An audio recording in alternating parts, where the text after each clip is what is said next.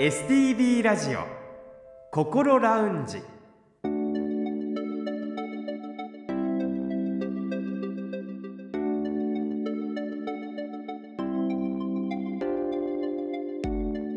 おはようございます。北本隆夫です。土曜日朝5時45分になりました。この時間はあなたの心にそっと寄り添う心ラウンジをお送りします。心の悩みは人それぞれですがそんな悩みを一人で抱えてしまってはいませんか？この番組ではそんなあなたのために未来に向かって前向きな一歩を踏み出せるような情報を時間の限りお届けしてまいります。この後6時までぜひ心ラウンジにお付き合いください。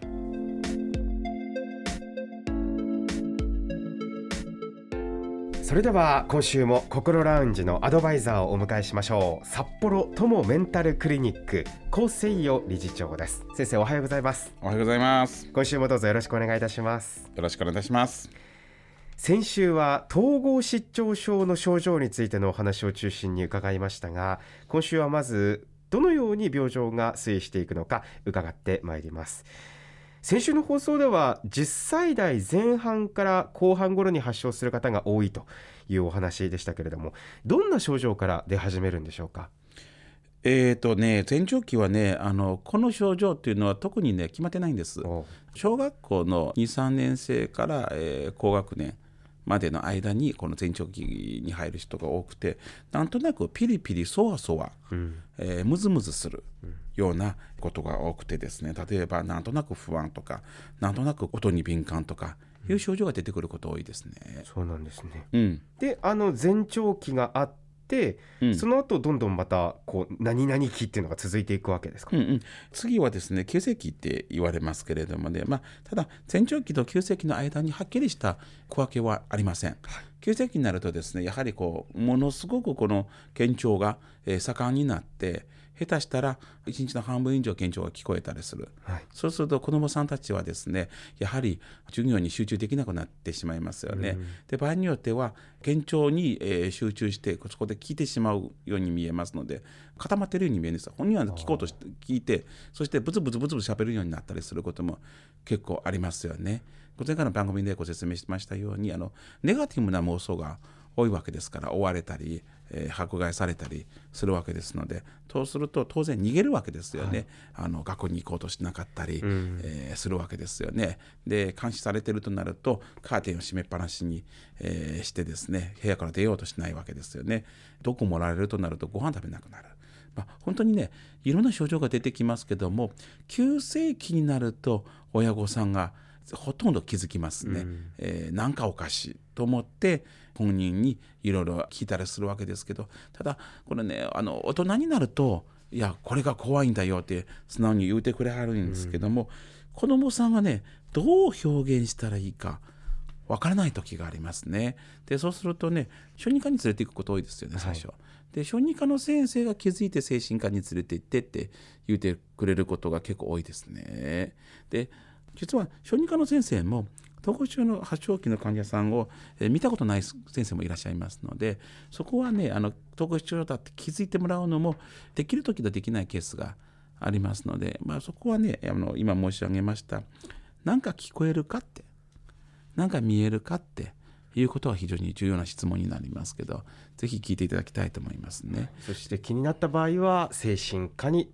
一緒に行くということが必要ですか、はい。はい、そうですね。でそこでねこの現状検視、えー、妄想が盛んになって大体かは精神科に最後行きます、うん、でそこで治療が、えー、スムーズに開始されるとですね陽性症状幻覚妄想は割と早期に抑えられます早期といっても1日2日ではないです。が大体ですね、えー、12週間でもう収まります、うん、で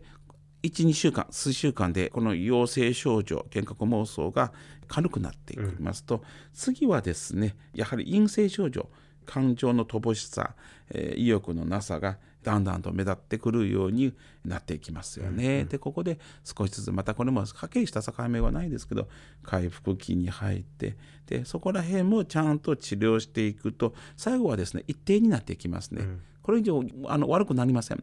でもどっかで普通の人よりは感情の起伏は少なかったりする。この時期がずっと長く続くんですけどこれが安定期ですね。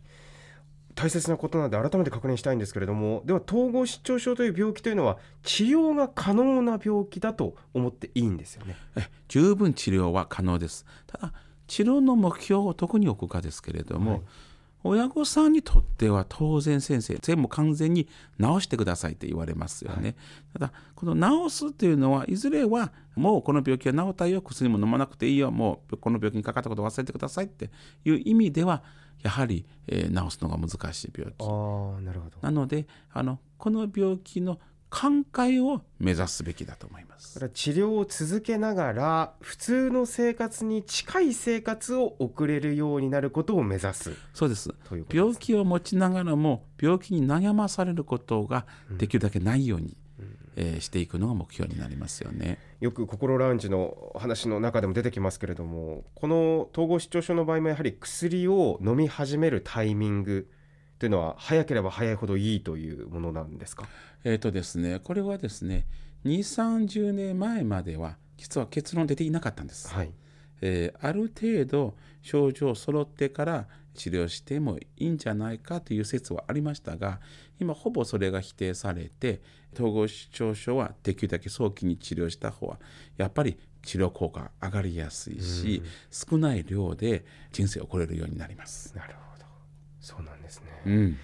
ただ一方でやはりねお子さん中心にやっぱり発症するっていうことですよね、うんうん、そうなるとやはり周りのご家族の方特に親御さんのこう理解とか協力っていうのがやっぱり必要になってきますね。そうです。ここの理解がねすごくわかるんですけれども理解が不十分なケースも結構見られますね。そうですか。どういうことかっていうとですね皆さんあのお子さんがもしね病気になると当然まず親御さん考えるのは薬飲まないで治せたらいいなってあるいはほっといてそのまま良くなってくれたらいいなと、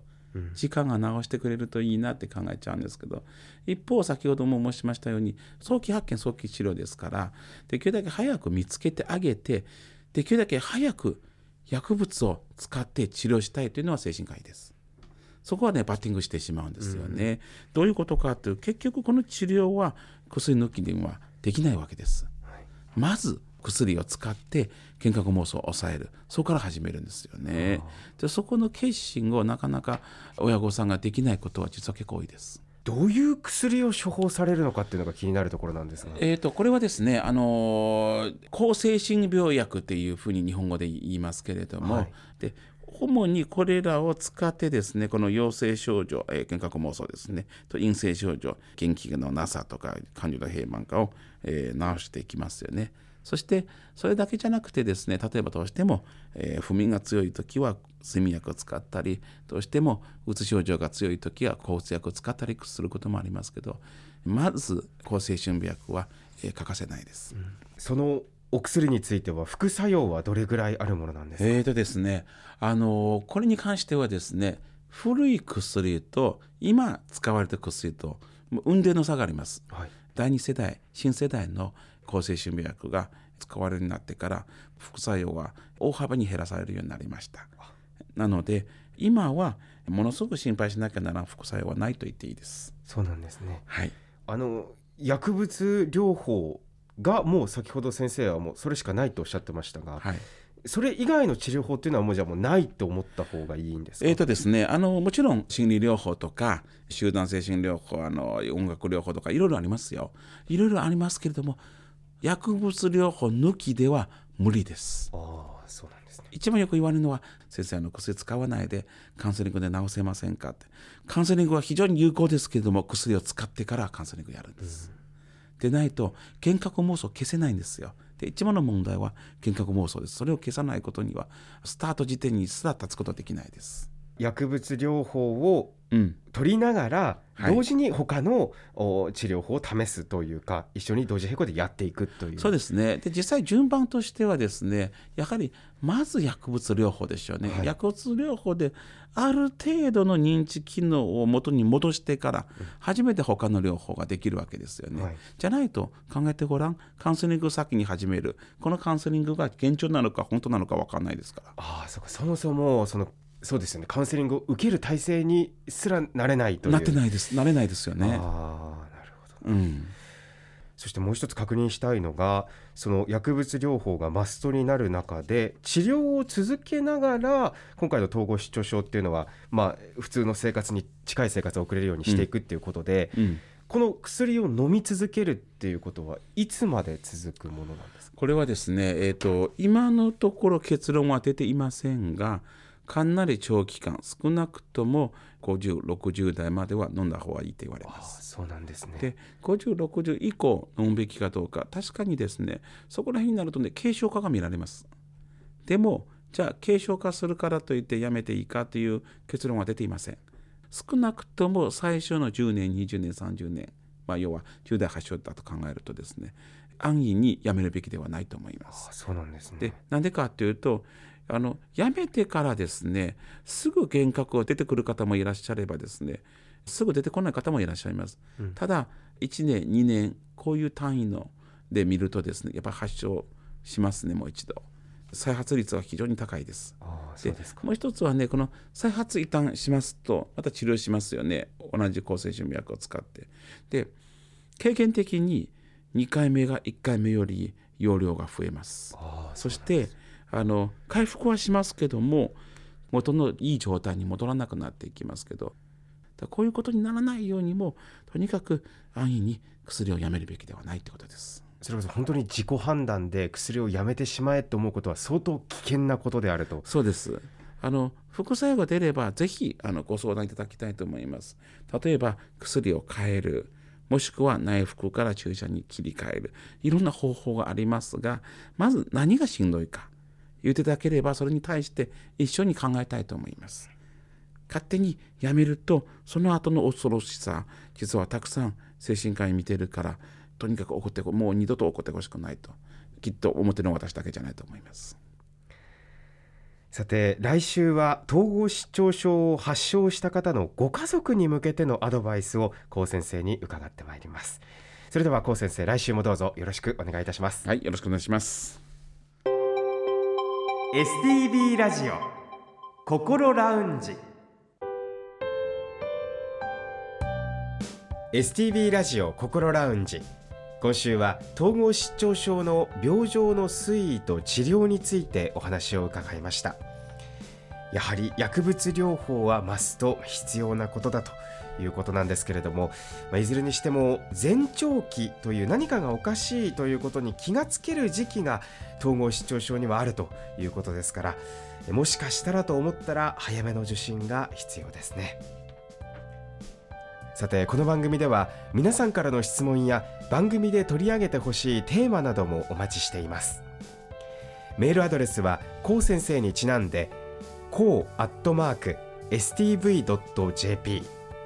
アルファベットの小文字で ko アットマーク stv.jp です。